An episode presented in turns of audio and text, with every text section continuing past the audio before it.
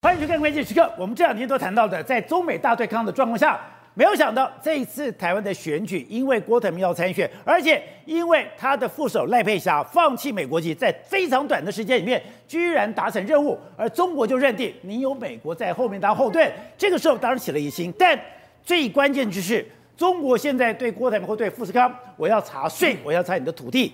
关键竟然是因为苹果手机的组装，现在真的已经。大幅的离开中国，不但大幅的离开中国，现在进到印度去，进到印度更可怕的是，这个对中国的经济，这个对中国的产业，甚至对中国的科技，竟然有一个。伤筋动骨的作用，没错。实际上这次郭台铭出来参选呢，国际媒体也在报道，但是报道的角度是什么？哎，他因为他参选的时候被查税啦，然后怎样的？但是查税的时候，国外媒体看的是什么？他说认为说你是因为你可能产业要外移之后呢，产业外移，中国对你出手。为什么这样说？你看，事实上中国也有这样帖子，国家出手，富士康被调查，与美国里应外合，他要掏空中国嘛？好，那我们讲最近一段时间来说，如果你仔细来看哦。中国很多这个帖子，很多这个厂，就是说，你看富士康的这个太原厂，对，还有这个富士康的这个这个郑州厂，预估哦，明年后年的时候，它可能太原厂会减少大概百分之七十五到百分之八十五，这么多要减少。另外一个郑州厂的话，可能减少三十五到四十五，这是预估嘛。所以大家是这些厂如果都移走的话，那对当地的这个产业会造成多大的这个伤害？因为我们常常讲过。中国外销前几名都跟富士康有关，而且刚刚讲的郑州最大的经济命脉或者产业来源，就是来自富士康。对。可是富士康现在在郑州，哎，规模已经减少三十五到四十五，在整个山西太原已经减少了七十五到八十五。对。但相对来讲，它在整个等一下印度，对，印度大幅的成长，印度印度大幅的成长，关键也是富士康。对，也就是说，但是呢，你知道这些产能移到哪里去呢？它会移到印度去。所以呢，为什么要移到印度去？这就是中国没办法接受，就是我给你那么多好处，结果我还是留不住你，你还是要离开，你还是要离开的时候，造成多少失业，造成多少损失，让中国更不能接受的时候，你要移到哪里去？印度，到印度去，去我的死对头。目前中国跟印度不是就是很不不开心，所以为什么中中国媒体会说你跟美国里应里应外合？美国就是要扶持印度啊，你不是就去扶，你就配合这个英美国的这个政策嘛？对。那事实上为什么这样说？而且你说更严重的是。iPhone 十七，对，我们讲现在 iPhone 你的研发的主力，你的组装的主力都在中国，你也在中国创造很庞大的这个所谓的外销的这个实力。可是接下来 iPhone 十七，你的整个研发，你的整个组装主力。竟然就在印度了，对，就是可能从下一支手机开始来说话，这个 iPhone 十七的这个所谓的设计打样，什么叫设计打样？就是一开始我没有手机出来，对，我第一支手机的这个整个设计的这个过程啊，还有整个这样，我可能会在印度执行。所以告诉你什么？印度在未来可能在中，在整个苹果供应链会扮演非常重要的这个角色。所以这也是为什么库克在今年呢，他去访问了印度，然后同时呢也跟印度的总理莫迪说了，说我一定会大力的投资印度的一个状况。所以。他要在印度展开标准版的 iPhone 十七，而且他要导入新的生产过程。对，就是说我新机开发到这个批量生产的过程，我会是在印度重新开始。简单的来说，就有点像说我生产线的第一次运作的时候是要用印度这样子的方式去运作，所以呢，事实上这个可能对未来苹果的供应链会出现非常大的位移。所以人家就说嘛。事实上，目前为止来说，占比这个在印度来说，生产是十二到十四趴，明年就可能要来到二十到二十五趴，甚至往上装，真的真的。所以那为什么这个苹苹果呢？当然，我们要这一阵子来说话，不是塔塔集团收购了我们台湾的伟创，伟创卖给他，那就是因为苹果现在就是这样要求。那这样要求之下，富士康刚好也往外移啦。往外移的时候呢，结果你看富士康你就配合美国的政策，那不是跟美国在里应外合，不然是什么呢？而且刚刚讲到，昨天郭台铭丢出了一百零三万的这个连署数。确定他已经拿到了竞选总统这个门票，对。但是他讲到中国对他的打压并没有稍减的。当郭台铭零哎昨天六点的时候说我要送到一百零三万份，结果七点半的时候，对，富士康马上发重讯说现在在网络谣传你要查我多少的，要叫我缴多少的税，对，要我回收回多少的土地，是都是谣言，代表。现在富士康的压力非常大。对，我就讲嘛，实际上昨天的这个六点的时候，他们宣布说他们拿到了一百零三万份的连署书送到中选会嘛。照理说接下来都是利多消息，可是没有。富士康发出了第一个是要澄清，澄清什么？你要网络上，这是富士康集团，大家可以看到这个时间点，就在这个下午的时候，约莫七点三十八分。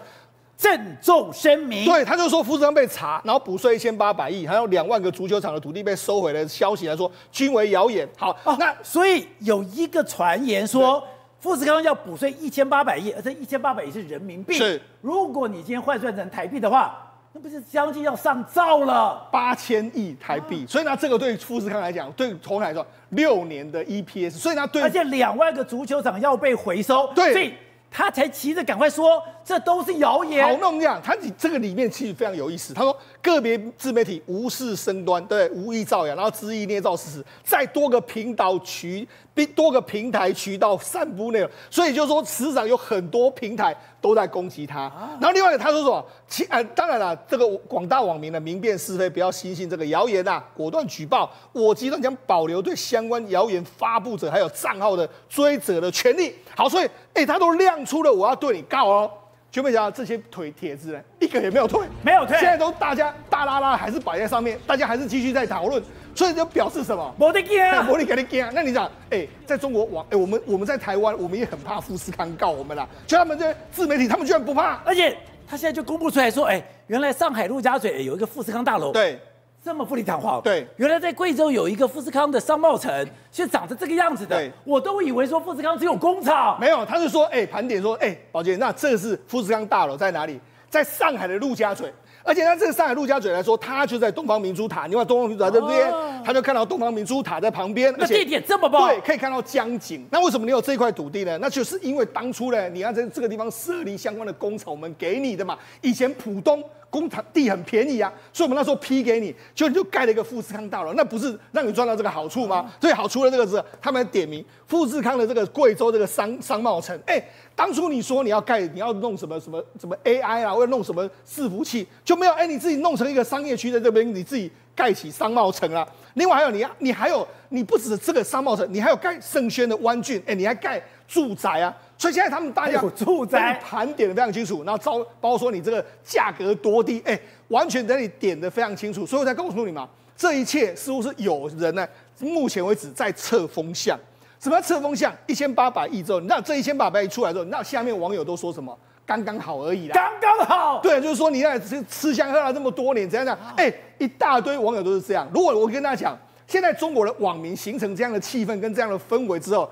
不是这个中国也不很，你说要完全就这样了事，就不不要罚你，我觉得这都也相当难的一个状况。而且美国不，中国刚刚把我气不打一处来。现在美国你要跟我切割，美国跟我切割，你这样把你要把技术给移走，把人给移走，把财产给移走，资本移走，对，我就已经很生气了。对，所以我就狂打你这个富士康，因为现在连刚刚讲到的，连美国的先锋集团，它在中国有四兆美金的市场，对，连。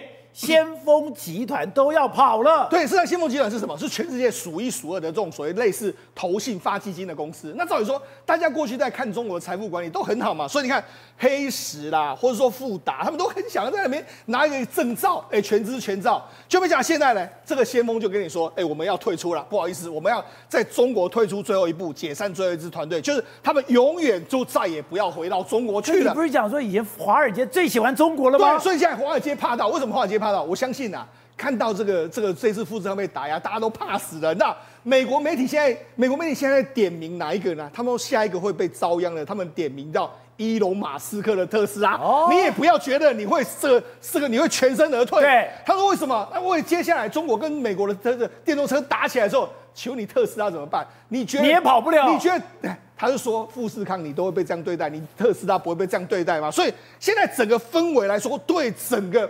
中国特别是外资来说是相当相当惊恐了，他们都觉得，哎、欸，怎么有可能？那原本大家也不认为说，哎、欸，你这样会这个砸自己的脚？为什么要砸自己脚？第一个，富士康在中国大陆养了那么多人，然后你都是创汇公司，你这样打下去的时候，不会打到你自己吗？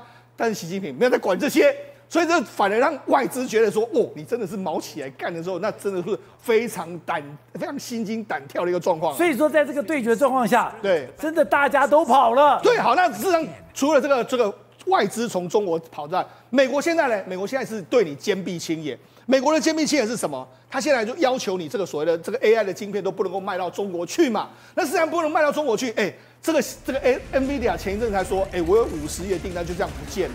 那因为这样关系，你知道，原本的 AMD 啊，很多公司呢，在中国都有公司，他们现在也说我们要撤出中国市场，所以来告诉你说，中美大战还是持续进行之中呢。那台湾这个小虾米当然是很难独善其身。好，所以董事长富士康昨天在七点三十八分，这样六点的时候。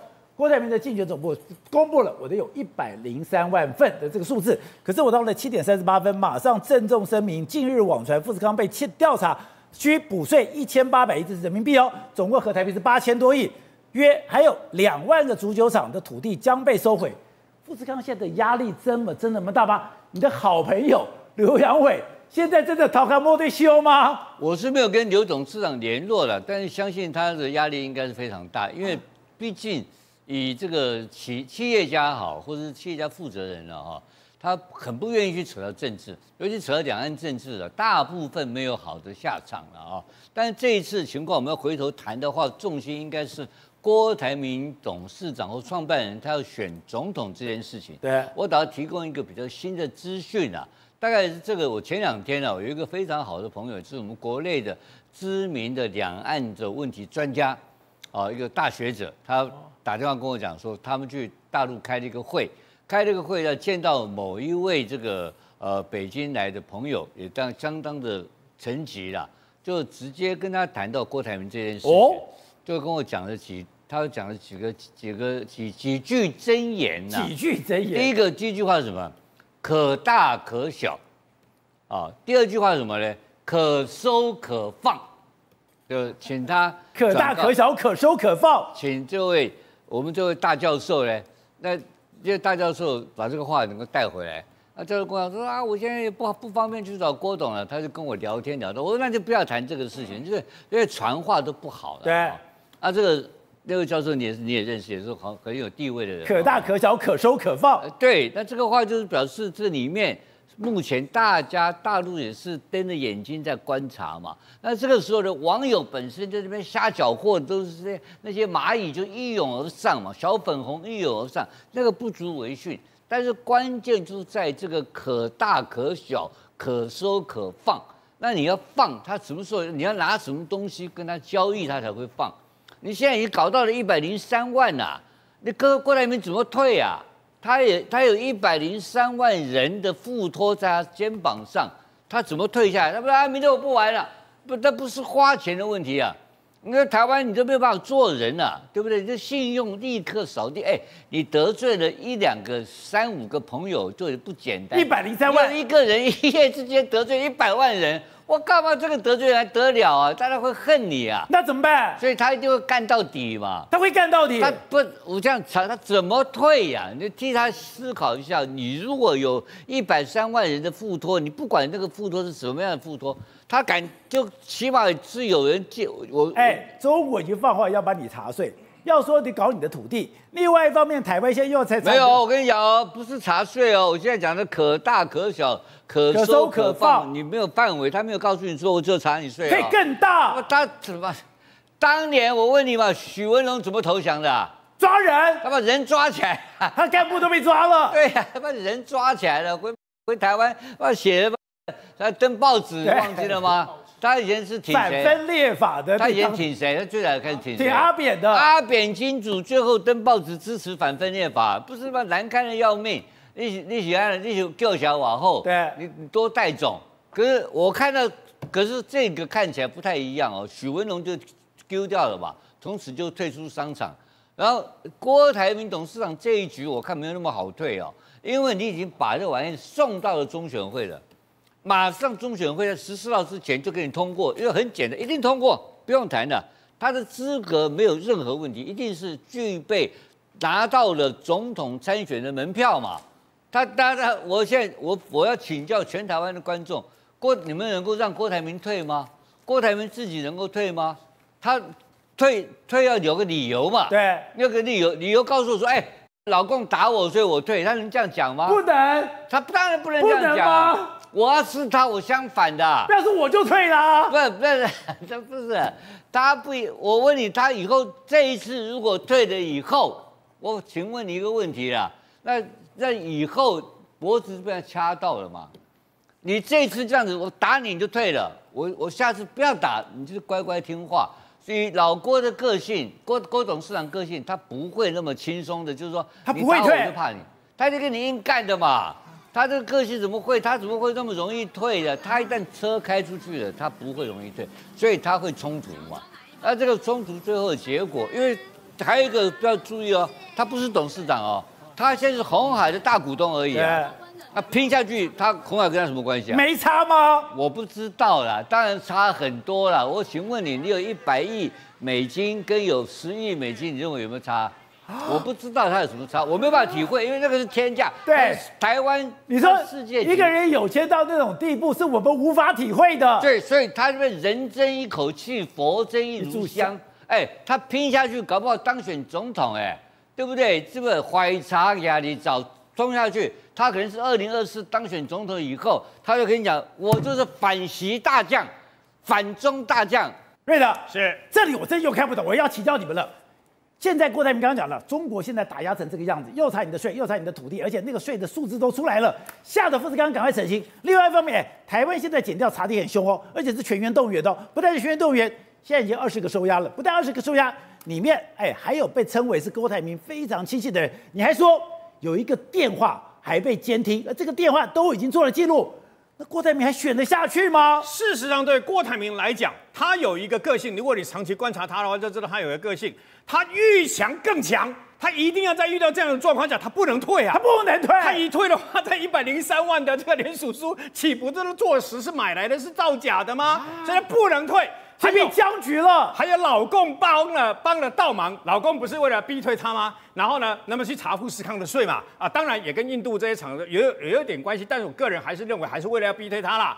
可问题来了，如果老公不要做这个动作，再等一个礼拜就好。再等一个礼拜，搞不好郭台铭这么缴了一百零三万的这个联署书了以后，我证实了我有这个能力以后，我就功成身退啊，你知道吗？功成身退怎么办呢？你没有发现他最近突然间跟柯文哲两个人骂街耶？对，为什么？到了这个葫芦市的这个啊相关的那两两个人还坐在一起，你忘？哎，那为了乔位置乔了八次，柯文哲死都不愿意坐在这个等于说侯友宜的旁边嘛，他一定要坐在郭台铭旁边。你要知道啊，宝杰在本节目。即将播毕播报那个播出完毕的那个十二点整，就是火车最后的时刻了，就是 dead night 了，就没有了，就没有了，就截止蓝白河的可能性就零了，你知道吗？对不？是。可是现在郭台铭刚刚讲的，他现在这个麻烦真的很大吗？他现在已经查到，而且已经查到他的核心人士了。对，现在来讲的话，在北三检动起来之后呢，我们在昨天就有讲到，这案子哦是有节奏的，有节奏，当当哦。已经 keep on 啊，火车已经停不下来了。啊、所以呢，到昨天晚上之后呢，晚上十一点，有记者传讯息问说，郭董本人有没有被约谈？当然，这个黄世修都否认，包括他的小朋友郭守正是不是有被约谈？啊、这个东西消息都有出来。你说昨天晚上传这个？对，昨天晚上都在传这个。然后呢，大家都在找相越主任检察官到底有没有传郭家的人？因为这个东西来讲的话，就是重点。但是昨天晚上重点是郭家的人，对，重点是郭家的人。但是呢，昨天晚上传到了谁？找到了谁？找到了郭台铭先生，他身边非常亲近的两个专业经理人，其中一个呢是鸿准的董事长的一个特助，另外一个呢则是来做这个口水的那个快筛设置。你说附加生技的廖？对对，这个廖本阳，这个两个人都已经找到了。那找到之后呢，现在就讲到了一个重点，因为已经你的犯罪的态势已经都被勾稽出来了。你说今天查到廖本阳跟那个鸿准的这个特总董事长特助。是很大的突破。对这个来讲的话，其实之前黄士修讲的，你们那些牛鬼蛇神，我们都通不认识，他们都不要乱搞，或者是他们拿钱来搞我们，还糟蹋我们，这个东西在前面说得通。可是呢，当他们找到了谁，找到这两位我们讲的这个鸿准的董事长特助跟这个廖本阳董事长之后呢，因为这两个人你要看他的重点，他们都是跟郭董是有关有亲近的有关系的。然后呢，尤其是廖本阳，廖本阳在这个连署里面有没有角色？完全没有角色，他又不是来帮忙这个连署战。为什么三十万交保？对，好，三十万交保，这代表什么意思？代表说他有被勾稽出来，勾稽出来，他有有被勾稽出来，但是压不住他，所以给他三十万交保。投案还有两个里长也被抓了，这个里长真的很特别哦，他竟然是用一个统包的，反正我等你长给我搬呐，二十五万你就要给一千份。好，李长说了，二十五万一千份，对，二十五万一千份代表什么意思？一份两百五，一份两百五，一定是散户的价格，一定不是我们大盘拿到的一个数字。所以呢，检察官就有问他了，二十五万，你这么爱郭董吗？二十万谁出的？对，因为里长已经说了，二十万不是我出的，所以棒，bingo 啊！里长说二十万不是我出的，不是我出的，那代表什么？什么意思？代表有人出的啊！但是现在到底谁出的这个钱，就要慢慢的勾稽出来，慢慢的勾稽出来。可是我觉得检察官他非常的厉害，反正现在形势大乱，我就把这个办案节奏时而快，时而慢，我就各调着调着调着，大家要想。已经十八件案子了，十八件案子现在台台要收押二十个人了，对，已经羁押二十个人了。我只要说有一个人咬出来，甚至呢，据我的了解，已经有人交代了，已经有人把手机拿出来告诉检察官说：“哎，都红利，都红利，自己密码已经打开了，没有人要扛这种，哎，一年以上，七年以下，而且大家要知道一件事情，并科罚金是多少钱？一千万，一千万呢？你想想看，你一千份才拿二十五万。”哎，如果你真的是要弄掉，真的要拿一千万，谁受得了？所以呢，这个慢慢包围，慢慢包围，再加上他们的办案节奏，我觉得在不久的将来，你会看到说有其他的搜索的一个态势。那那这个案子会很快吗？而且今天一百零三万送到了中选会，这一三一百零三万会去复查吗？这一百零三份的一个连诉书呢，其实对检察官来讲的话，他只要。这样子他就可以处理了，因为这些东西你看哦，这些里长还有什么机车行，还有送卫生纸，还有送什么东西，其实这个都可能就是证据。所以呢，他只要证据，对，他只要四个字：保全证据。你中选会动都不能动，只要我们要保全证据。但是他们现在现在完全看检察官的一念之间。对，所以检察官其实非常的聪明，他要让中选会先去做辛苦的工作。我的一百零八、二一百零三万份，我要怎么去勾机？你就让中选会自己慢慢弄、慢慢弄、慢慢弄。不管是他们承认合格的，或是他们剔除的，都在中选会这个地方。中选会也不可能把它搞丢。所以呢，他们现在在等的一件事情。我就看你算出来，如果你算出来一百零三万份，因为其实他们当初讲了嘛，他们有一百二十万份嘛，所以呢，他们是经过自己严格的筛选，变一百零三万份嘛。现在检察官在等你最后出来的数字是多少？如果大概就是一百万份的话，其实他们就会想一下，如果他可以大规模的剔除掉的话，检察官就会进去哦，因为表示说这就好查了。这就好查了，量没那么多，对，量没那么多，我或许就可以从这边把它勾稽出来。所以呢，现在来讲的话，就是在等东中选会看看他到最后承认几份。而且刚瑞在讲，这中间已经有长期的监听吗？而且这个长期的监听的时候，是有人大嘴巴吗？而大嘴巴的时候，把话都交出来交代了吗？全台湾二十案，呃，全台十八案，二十件，你知道吗？他们办案人员怎么讲？没有技术成分，没有没有技术，没有技术成分，没有人这样子犯罪的，因为很多人根本不觉得。自己在犯罪，大家都觉得说这个都选票跟连署书，其实在总统、副总统选举罢免法里面，这是一样的，所以他们不觉得连署书花钱有问题，对他们觉得啊，这几是加楼哎，加楼高，加楼高，大一点可以吧？因为其实他们真的不觉得自己在犯罪，所以我有里长遇到关枯位，哎，关枯位，来来来，枪姐枪姐，倒沙缸，他们的想法就是倒沙缸，铁主要加楼缸。所以他们就刮收回，对，他说他收回，所以他们只会去找警察来帮忙签连署，然后给他四百块。他知道那个是警察，对，他还叫警察来连署，不再叫警察连署，还给他四百块，对，还要给他四百块，所以他们就觉得说这件事情太没有技术成分了，因为很多人根本不觉得自己在犯罪，所以勾起来之后呢，变成骂错瓜一大串。好，对的，所以跟他讲这件事情。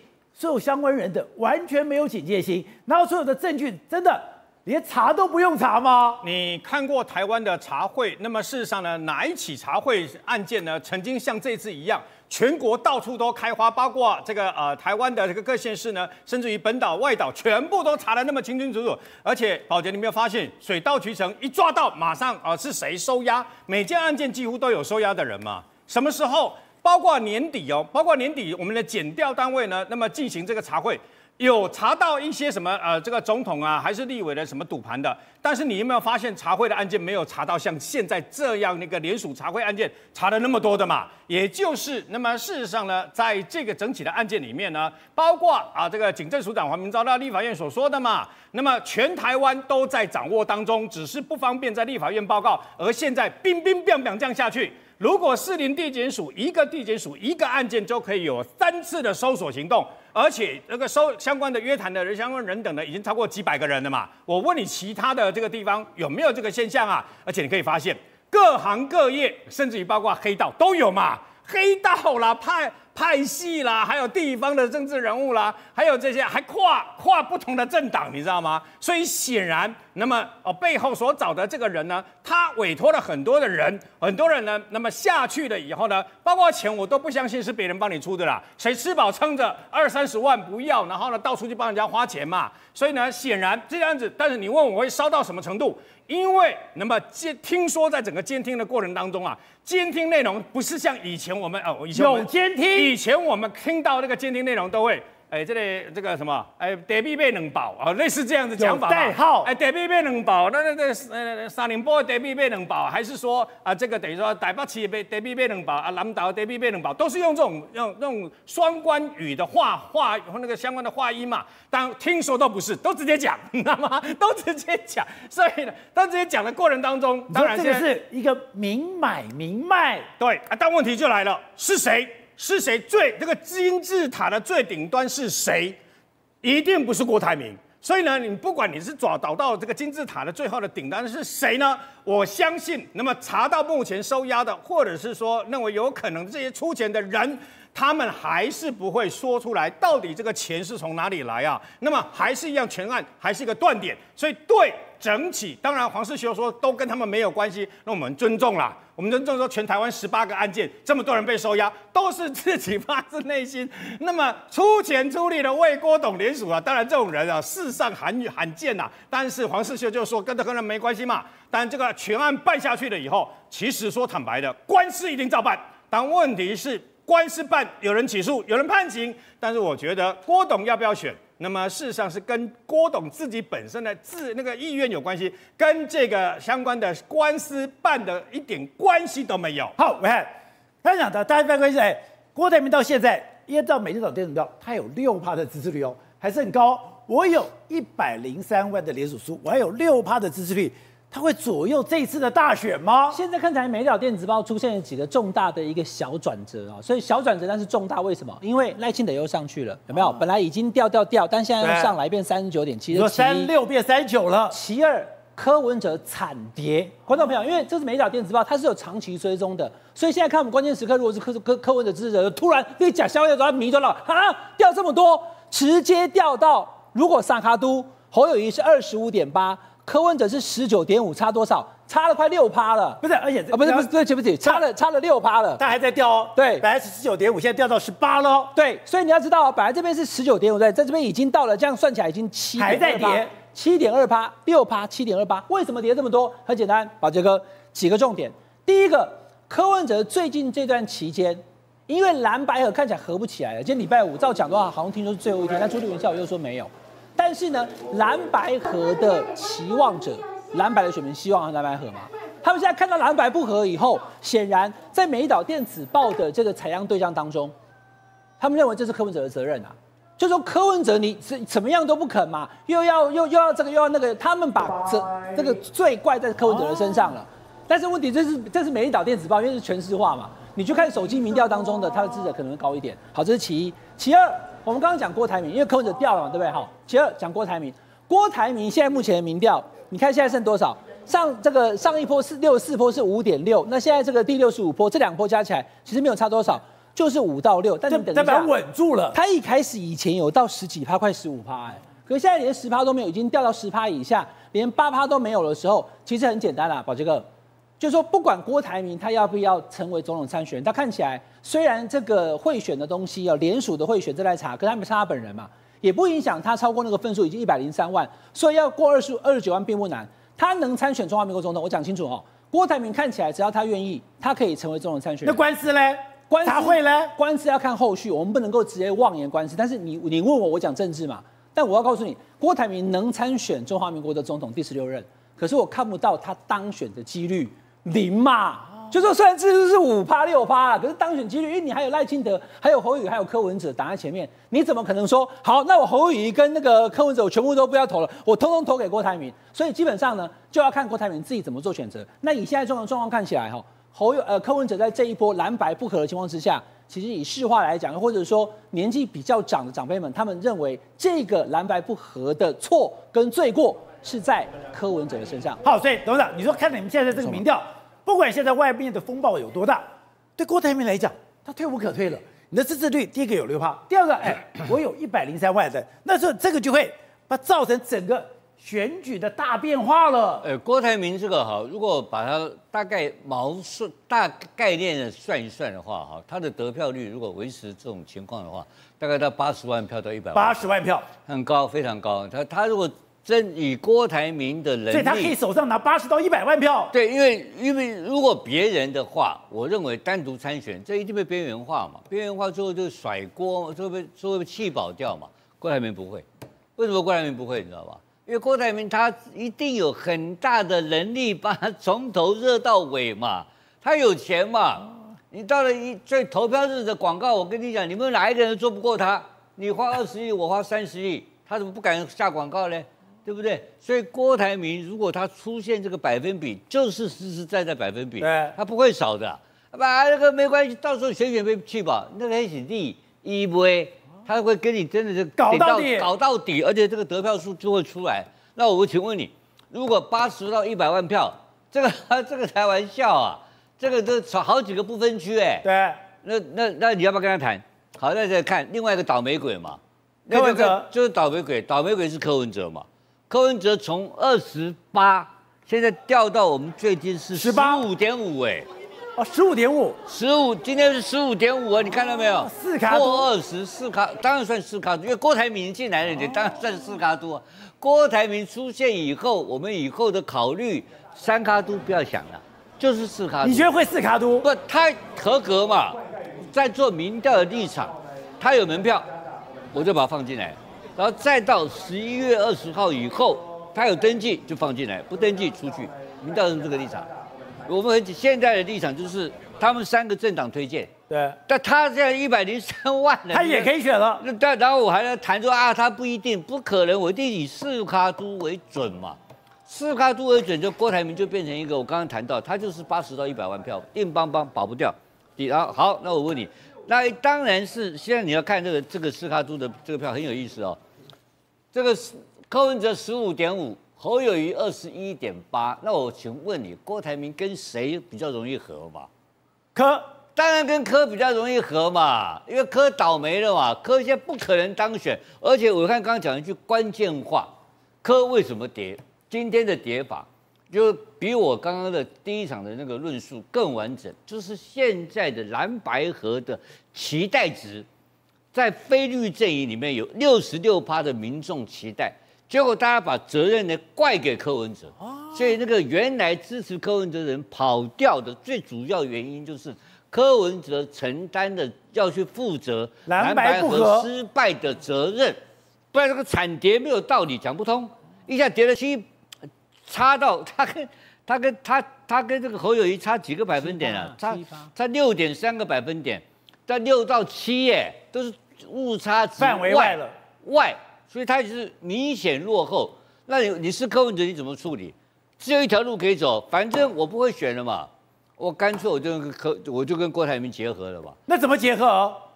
那很简单啊，那就两个人一组出来选嘛。那谁正谁负？那谁正谁负的问题，那两个可以谈。那当然是郭台铭一定是当正的嘛，因为郭台铭当，因为昨天王金平讲了一句很重要的话，在我看的媒体上写，王金平说啊，你叫你要跟民进党比，你要跟国民党侯友宜比民调不合理啦。